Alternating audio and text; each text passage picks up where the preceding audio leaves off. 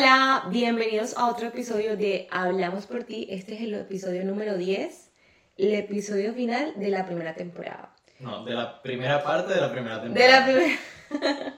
bueno, hoy hablaremos sobre la parálisis del sueño.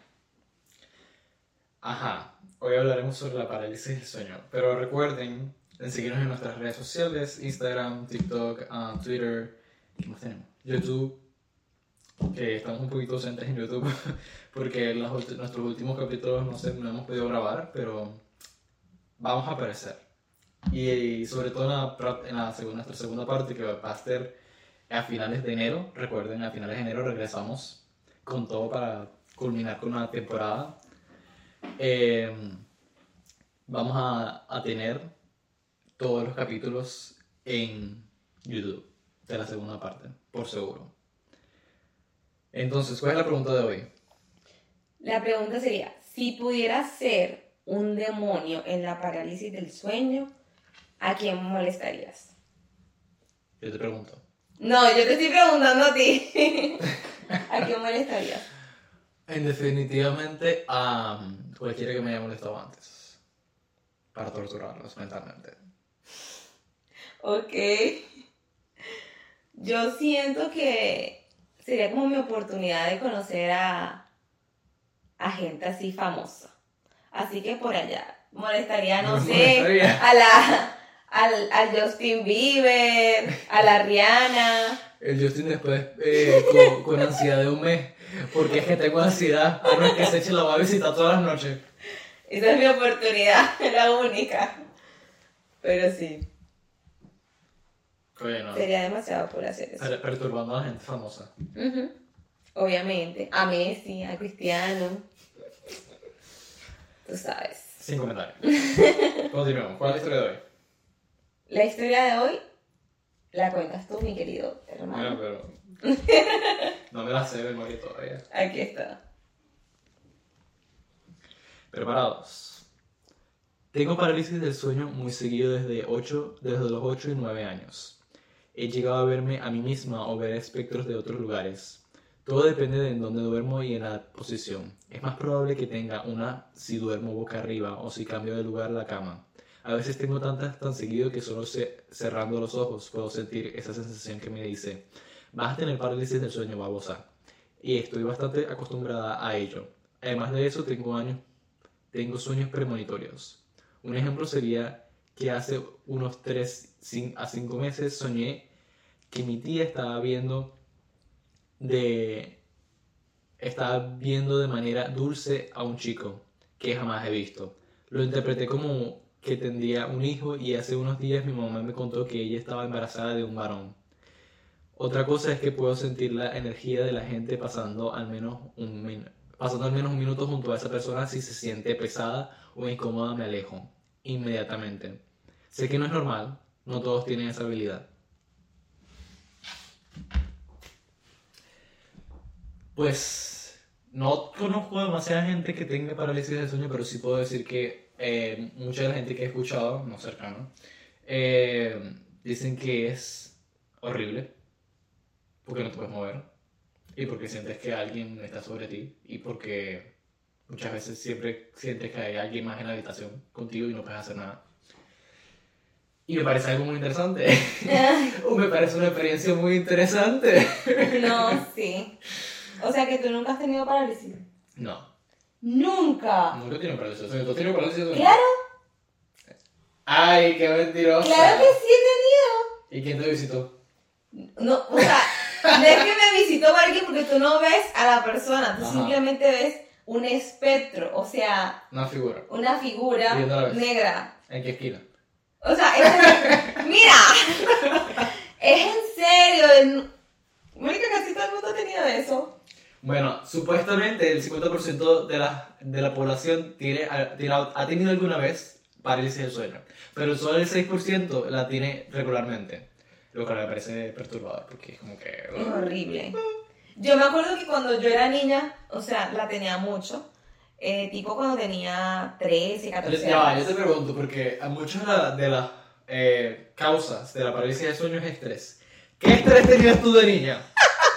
¿Qué estrés tenías tú? No de niña? tenía estrés, Ajá. o sea, simplemente se me daba y ya. Bueno, eso, déjame contar la historia, Dios mío. Ajá, cuéntame. Bueno, eso fue cuando yo estaba pedadita, yo dormía con mi hermana, dormía en su cama y la mía. Total, que yo de repente me despierto y yo lo veo a él, con su camiseta del Junior, pero él no me dice nada a mí, o sea, yo solamente lo veo a él. Y yo sentía que no me podía mover, pero él estaba ahí, o sea, él estaba ahí al frente. Pero yo no me podía mover, abría los ojos, cerraba, no podía mover las manos, ni, o sea, nada, absolutamente nada. ¿Qué pasa? Yo volteo y lo veo a él durmiendo. Y volteo así y todavía me está mirando. y yo, marica, o sea, yo, tenía- yo quería gritar, o sea, yo trataba de gritar así. ¡Ah! No me salía el grito, o sea, era horrible, era horrible. Entonces, ¿qué pasaba? Yo usaba una técnica que la usé después cuando me daba también vainas de esas, que era que trataba de mover como un dedo. Cuando ya podía mover un dedo, me podía mover toda. Y eso fue lo que me salvó. Bueno, muchos de, de los am, médicos dicen que para, como no solucionar, pero como para mejorar o para regresar de la parálisis del sueño es que comienzas a ir moviendo tus extremidades poco a poco y cuando sientas que ya empiezas a moverlas, pues ya. Sí, es horrible, pero se logra. Este. Se me fue el pensamiento que tenía. ah, yo te iba a decir, tipo, si le tenés que decir, tipo, che, guacho, ¿qué me estás mirando? Eso fue muy argentino de tu parte. ¿Qué está pasando? No sabes que me lo imaginé literalmente tú ahí en la cama y tú, tipo, che, guacho, ¿qué estás mirando? ¡Qué horrible! De verdad, me acuerdo y me da como cosita, como... Porque sí, fue cuando era muy niña. O sea, era mi hermanito, tenía como... ¿Qué estrés años. tenías tú? Yo no tenía ningún estrés. ¿Quién te estaba molestando? Qué risa, marica. Este. Sinceramente, yo nunca he tenido parálisis. Jamás, yo creo que jamás he tenido problemas. Yo creo que lo que más podía, podría yo haber tenido es insomnio. Y ni siquiera.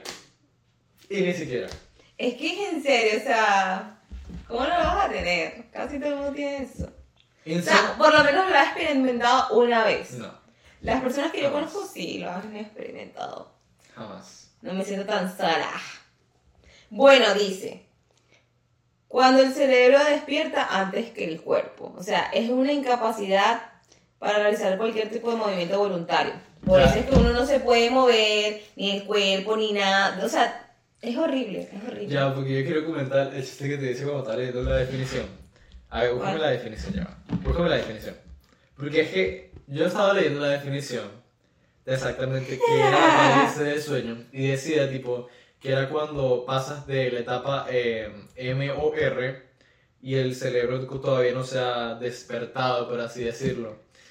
Y todavía sigue como que, tu cuerpo todavía sigue como que en la etapa MOR, algo así decía. Entonces yo estaba, tipo, porque MOR es more, entonces yo estaba tipo, tipo, el, el cerebro despierta, pero tu cuerpo está en estado more.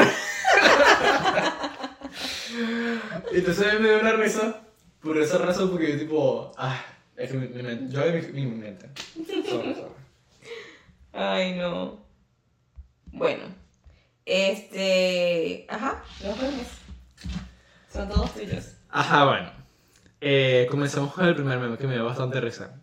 Eh, porque si ustedes tienen un gato en su casa, en esta, como en el meme, aparece un gato sobre la persona en cuestión. Y dice, mi demonio de la parálisis del sueño cuando estoy intentando dormir. Y sale el gato sobre la persona. Ezequiel, nos hemos quedado sin comida, eres un inútil. Me dio una risa. Este, y el siguiente es, está el, el, como que el demonio del sueño y dice tipo, el demonio de mi parálisis del sueño esperando que deje de ver memes y me vaya a dormir. Oye, tipo, lo dejan sin trabajo. este, qué risa. Pero en general, eso es todo. Esos son nuestros dos memes para hoy. Bueno, y como les estaba contando sobre la parálisis del sueño, ocurre generalmente cuando estás más cerca de despertar. Qué raro porque, o sea, a mí siempre me pasaba a las 3, 4 de la mañana. No entendí. Dice, La hora del... ¿Cómo se la hora del demonio. No voy a decir el nombre. Este trastorno. voy a decir el nombre. Mónica, porque lo pensé en la mente y yo, no, no, lo digas. Este trastorno se da cuando te despiertas, pero tu cuerpo sigue dormido. Todos sabemos eso. A menudo las sensaciones son de terror, ansiedad y angustia. Suele durar entre 20 segundos hasta 2 minutos. Es cuando los 2 minutos se te hacen eternos, literal. Intentas gritar ya y no ya puedes. ¿Viste? Ya porque si puedo durar 20 minutos es como que... No, no, no, 2 minutos. Ah, Intentas de gritar y no puedes. Puedes sentir hormigueo o adormecidos los brazos. Ay, no, eso es horrible. ¿Cómo evitarlo?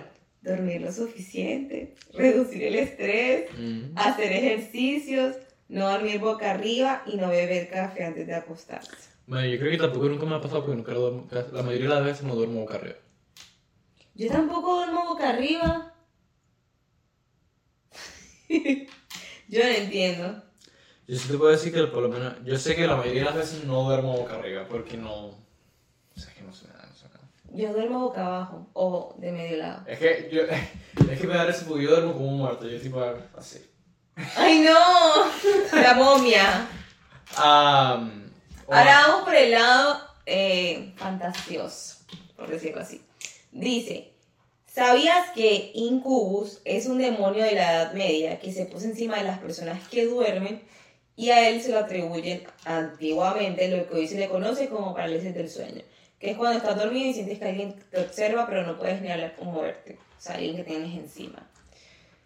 Ese es como que... El- decirle, che, guacho, ¿qué estás mirando? O sea, no. Esa es mi- esa es mi frase de- de- del final de la primera parte. Che, guacho, ¿qué estás mirando? Y te sale tan natural. Este, es que no te digo que, ¿sabes qué me molesta? Porque yo no tengo acento, pero puedo copiar cualquier acento. ¿Cómo que no tienes acento? Claro que tienes acento. No tengo acento. Claro que sí. Mira, tú hablas con cualquier venezolano y tiene más acento del que yo, del que yo tengo. Pero sí, o sea, cuando lo hablas se te nota, pero lo sabes disimular, pues. Por decirlo Es que yo no lo disimulo. Así hablo. Yo soy así. Yo hablo así. Este, ¿qué es lo que me da risa? Porque entonces en, en el trabajo me dicen que, que yo parece que hubiese nacido aquí porque no tengo acento. O sea, pero nunca te dicen, ah, no, yo sabía que tú eres venezolano. O, o con A mí me dicen que eh, piensan que de pronto soy eh, de Guatemala por... De Guatemala. Sí, no sé. Centroamérica. Gente loca, pero... Eh, que si de Guatemala por como me ven, pues, más nada. Pero nunca por el acento. Qué raro. A mí es lo contrario. No joda y me emputa, vale. Pero bueno. Pero es que ya va, porque yo te, te juro que yo te escucho y yo no digo que eres colombiana. Porque Pero es que. Porque tú eres la una de las pocas personas colombianas que yo digo no tiene acento, porque... O sea, es que uno en la costa habla así, marico. O sea, uno no anda como que. ¿Qué hubo, pues, mod? No. Porque yo por lo menos eh, en el trabajo tengo una colombiana y yo sé, es que eh, cuando habla es que tú dices es colombiana. Tú no has conocido a nadie de la costa, de verdad. Tienes que conocer a alguien cartagenero, o sea, Mario, barranquillero, una vaina así. que solo porque dice, ah, es que usted... No sé, que no me sale... Me- no sé, no Ajá, ni que te salen los acentos. es que Queremos sale verte expresión- Es que no imitarlo. una expresión colombiana, dime una expresión colombiana. Eh, ¿De dónde? Te digo una expresión colombiana y tú dices, ¿de dónde? No, de la costa. O sea, pero es que bueno, pues. Eh, eh, Ave María, pues mi hijo. Y Ave María, pues mi hijo. no me sale. Pero es eso diciendo. Sí. Pero eso es de la costa. No. ¿De dónde es? De, de, de Medellín. Eh, Ave María, pues mi hijo. No. Es eh, Ave María, pues mi hijo. Eh, Ave María, pues mi hijo. Así. O sea, así como lo De la cosa es como que. Ave María. eh, Ave María, pues mi hijo. Ay, no, ok. Nos desviamos bastante. Bueno, Ay, Dios. continuando con la parálisis del sueño. Este. Danos tus datos del 50%, del 90%. Ya lo dije. Mira, el 50% de la población la ha tenido al menos eh, una vez parálisis del sueño y solo el 6% le, le da recurrentemente. Pero yo siento que es un número muy bajo. No es un número bajo. Sí. No es un número bajo. Te imagínate las... Porque ahora es que supuestamente aumentamos ¿Quién aumentó? la población. Sí, eso siempre hubo un aumento, Olicuaga. Pero es que yo no entiendo. Si hay tantas muertes, tanta vaina. Mira Ma- Más bien necesitamos que muera más gente para que. Thanos, sal de ese cuerpo. Este. No, o sea, lo que pasa es que según la ONG, eh, estamos. O sea, se- ellos, siempre hacen como una estadística ahí de la población, no sé qué es como estoy estudiando eh, ciencias ambientales. Eh, entonces, siempre nos ponen así como que a estudiar las estadísticas de la población según la huella ambiental que dejamos y supuestamente nada más Estados Unidos supera la huella ambiental de que puede soportar en el mismo, eh, ¿cómo decir?, eh, espacio del país. Entonces, ajá, bueno, concluyendo con, continuando con la parálisis del sueño, este, ¿cuáles son tus referencias? ¿Alguna referencia cinematográfica, eh, literaria o...? Bueno, yo estaba viendo que supuestamente de la parálisis del sueño se inspiraron para hacer Mara, Insidious y Paranormal Activity, que es paranormal. Yo nada más vi la primera, no, no, y para mí no me dio nada de, de parálisis de sueño. O sea, no, no, no veo nada de parálisis de sueño. Tengo mala fuente, señor. Tengo mal- Igual que Insidious. Yo tipo, ¿qué tiene que ver con una parálisis de sueño? No lo sé. ¿Que te aparece el demonio por ahí? Bueno, puede ser, pero... O sea, Eh, yo realmente no tengo referencias. Es que no se me ocurre ninguna, ningún libro al que haya leído. Es que no he leído ningún libro todavía que el- a un protagonista le de parálisis del sueño o eh, una película que sea así. bueno, a mí me Creo que la única que se me ocurre es Doctor Sueño, que es la segunda parte de El Resplandor, que creo que hay una escena en la que eh, sale como que alguien vigilando a alguien que está durmiendo, y eso me recordó mucho a la parálisis del sueño, pero más que eso, pues no. Creo que otra cosa que me lo recuerda más o menos así es como la serie de Midnight Mass, que es de el creador de Hill House, por si no se lo han visto. Eh, que hay una, eh, bueno, no, no es un- no hay una escena, pero es como el monstruo de, como decir, toda la temporada me recuerda mucho a como así esa escena en la que pues hay un demonio que te está viendo porque soy, simplemente aparece el monstruo, literalmente solo se le ven los ojos que son como dos cosas brillantes. Ok. Y es como súper extraño, sobre todo al principio de la serie, porque te quedas como, ¿qué, es eso? Y hasta el final que te das cuenta que qué es y te quedas tipo, ah, bueno. Bueno, mira, volví a buscar en mis fuentes porque no era posible que me dejaran mal. Y me dijeron que se basa, o sea, juega con el terror psicológico que supone la parálisis del sueño. ¿Cómo así? O sea, que la cinta plantea la existencia de una tercera fase mental comprendida entre el estar despierto y el estar dormido, en la que la persona es consciente de lo que pasa a su alrededor, pero no es capaz de mover su cuerpo. O sea, como como angustia, como terror, como ansiedad, o sea, es simplemente la esencia de la parálisis del sueño la plasman en la película. ¿Sabes qué dato que estoy pensando? Creo que una vez mi profesora me, dijo, me preguntó si yo era argentino. es que Tú me acabas de decir eso cuando yo estoy explicando mi tema de la mejor Es que me manera. acordé, es que me o acordé, es que sea, me acordé, pero no, sí, pues ah, entiendo totalmente eso, pero sin embargo no lo vi en la película. Si tú me dices, tú ves la película y tú me preguntas, ¿te parece algo de la parálisis del sueño? Y digo, no. pero dice, esta es la de Mara. Esa es la de Mara. La de Mara que nunca he visto. nunca he visto ni he escuchado la de Mara. Más. Y existe. Y dice que es una película que no te va a dejar dormir, que no sé qué, que no sé cuánto. Y bueno, Insidious y, y la otra. Y ya. Pero sí. ¿Sabes que poco a poco nuestros capítulos se van haciendo más corticos? Sobre todo cuando estamos finalizando la primera parte, ya es como que los capítulos son corticos. Literal. Es que estamos grabando muy tarde también. Yo creo que estamos grabando muy tarde y también porque eh, O a veces porque Porque las, yo creo que las historias también son cortas, entonces como que no tenemos demasiado de lo que hablar. Sin embargo, claro, por lo menos en los primeros capítulos que nos expandíamos exageradamente, Sí. eh, yo creo que también hemos, hemos modulado un poquito. O sea, hemos estado de lo básico. Mm, tal vez, no lo sé. Esperamos la segunda parte. eh, también hemos corrido con mala suerte con el teléfono. um, bueno, pero eso es por las grabaciones, pero por la duración del, del episodio no, porque... Yo siento que a veces es porque hay anécdotas que de repente, por ejemplo, en la relación abierta jamás iba a tener una anécdota sobre eso que contar. tampoco, pues, entonces era como que, ajá. De esto sí porque sí lo viví. Aunque tú no lo viste, pero yo sí lo viví. Y lo conté. Pero hay otras cosas como que... No tengo anécdotas sobre esto. y ya pues. Es que yo tampoco. Lamentablemente, pero tampoco lo vamos a intentar, pero... pero bueno, yo creo que sería todo para hoy. Sí. ¿O tienes algo más que contar? ¿Qué conclusión te deja esto? La conclusión es, chicos, que si les da parálisis del sueño, saquen su argentino. Y digan, che, guacho, ¿qué estás mirando? Muevan el dedo. ya, eso le pasa al bar. Muevan el dedo, este dedo, muevan el dedo. Va lento, lento, lento y después ya se te va a parar todo. No se te va a parar. Te va a Bueno. mover todo.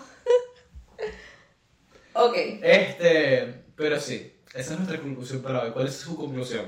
Y respóndanos. Si ustedes fueran, o si ustedes pudieran, o si ustedes fueran el demonio de- del sueño, ¿a quién molestarían? ¿A su vecina? ¿A su exnovio? A su profesor de matemáticas que lo reprobó. Porque recuerden, en este podcast hablamos por ti.